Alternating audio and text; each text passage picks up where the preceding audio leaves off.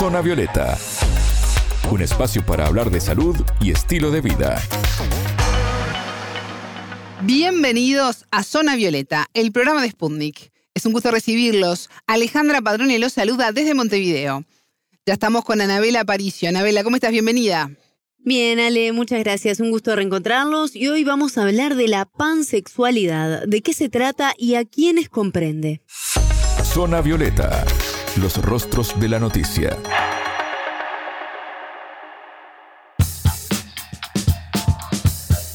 A principios del 1900, el médico neurólogo Sigmund Freud indicó que el comportamiento humano es impulsado por el instinto sexual. De alguna forma, el llamado padre del psicoanálisis marcó las bases de lo que hoy conocemos como pansexualismo. En la década del 20 y el 30 también hay registros en Estados Unidos de personas que se amaban a través de las etiquetas y los límites, aunque no se empleaba este término, Anabela. Esto igual nos indica que esta orientación está en el ser humano desde hace muchos años. No es nuevo. Exactamente. Solo que en las últimas décadas se puso una etiqueta, por decir de alguna forma, un nombre que los identifica como tales.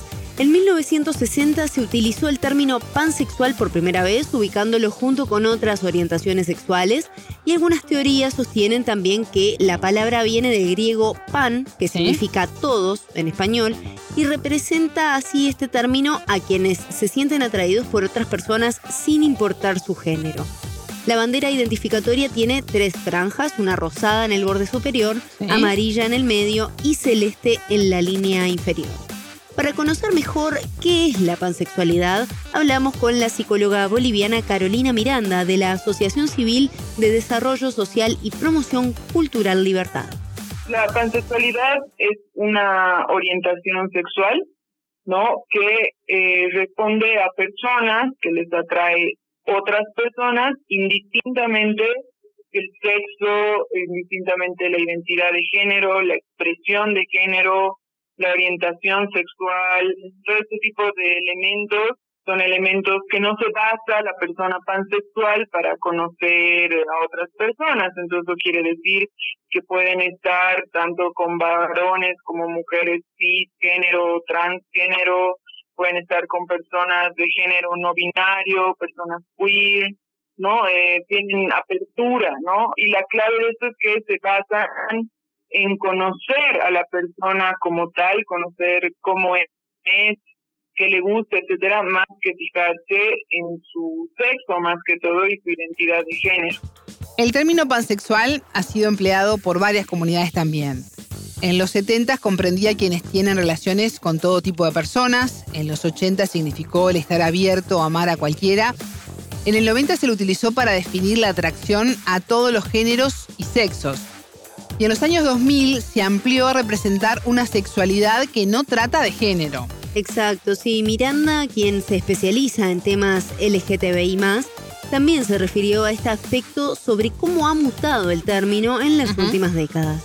Estas orientaciones siempre han existido, ¿no? El tema es que hace no mucho se les ha podido dar un nombre, ¿no? En investigaciones en cómo las personas conocían a otras y establecían relaciones románticas, se ha visto mucha diversidad, pero no existía el nombre, ¿no? Para que esto exista, ¿no? Entonces son unos de 10 a 20 años que se han empezado a generar estas etiquetas, ¿no? Por así decirlo, que le han dado una existencia a esto ya a nivel mundial y que se hable dentro de la sociedad como tal, ¿no? Entonces, esto, es algo que existe desde siempre, ¿no? Solamente que no había cómo nombrarlo.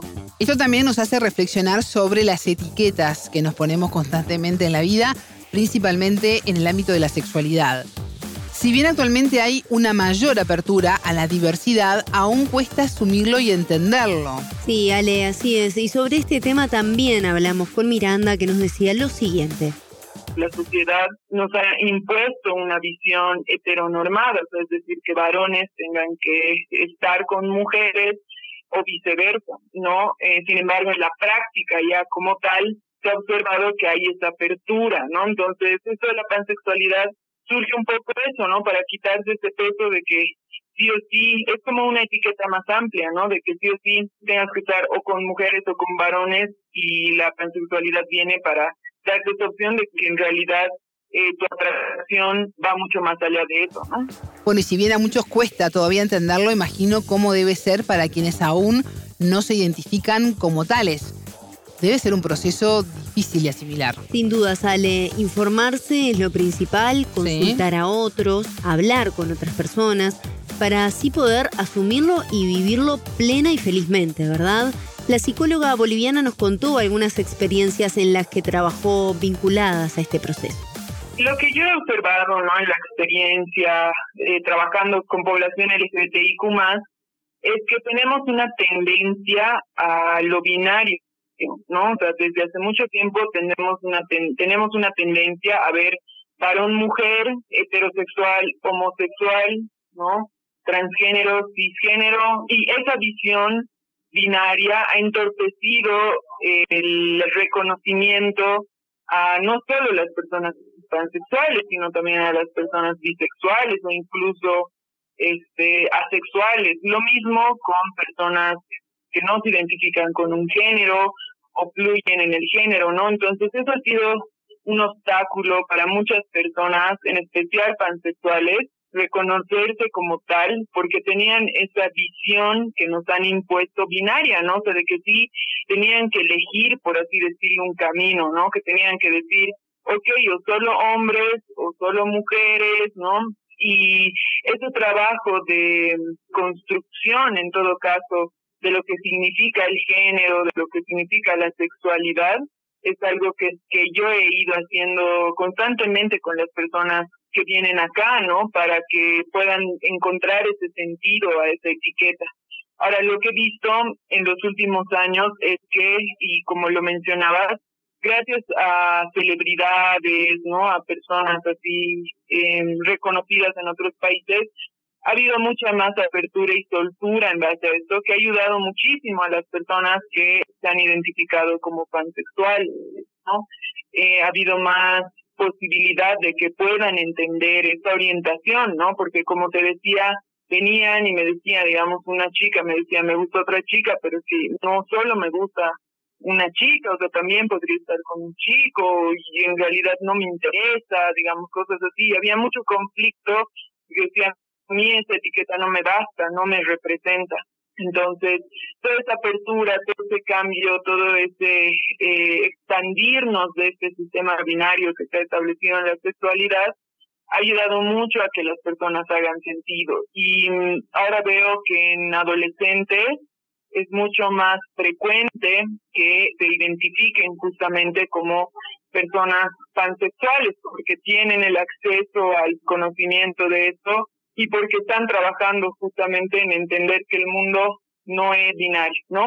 Ahora, por la misma razón y por lo que explicaba, también el, el identificarse como pansexual o bisexual a veces también es un conflicto en la familia, ¿no? Porque igual la familia espera que haya este sistema binario y que pues uno diga que es o heterosexual u homosexual.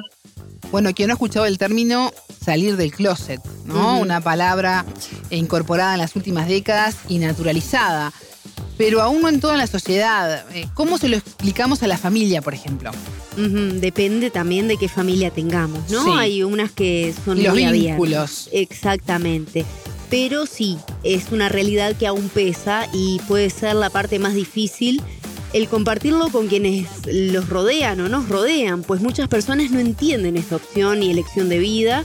Y al respecto precisamente hablamos con la psicóloga boliviana, quien nos decía lo siguiente ven a, sus hijas o hijos, una mujer, digamos, está con un varón y ya piensan de que es heterosexual y que nada que ver, pero después puede estar con una mujer o una persona cuyo género no, no se distingue como tal y ahí pues conflictúa un poco entenderlo, ¿no? Pero yo trabajo así desde que nos cuestionamos tenemos, cómo hemos establecido la sexualidad. Me gusta trabajar también preguntando, ¿no? A las personas, a, las familias o a otros espacios, ¿en qué se fijan las personas cuando quieren estar con alguien? O sea, como decía, no nos fijamos en cuál es su identidad de género, su sexo, en general no. nos fijamos en otras características que no se atribuyen al género, ¿no? Entonces, eso ayuda a que las personas comprendan eso de la pansexualidad y no lo vean como algo totalmente nuevo o extraño, ¿no? Escuchábamos a la boliviana Carolina Miranda, psicóloga de la Asociación Civil de Desarrollo Social y Promoción Cultural Libertad, especializada en temas LGTBI, y que nos contaba qué es la pansexualidad. Muchas gracias. Hasta la próxima. Zona Violeta, desde Montevideo,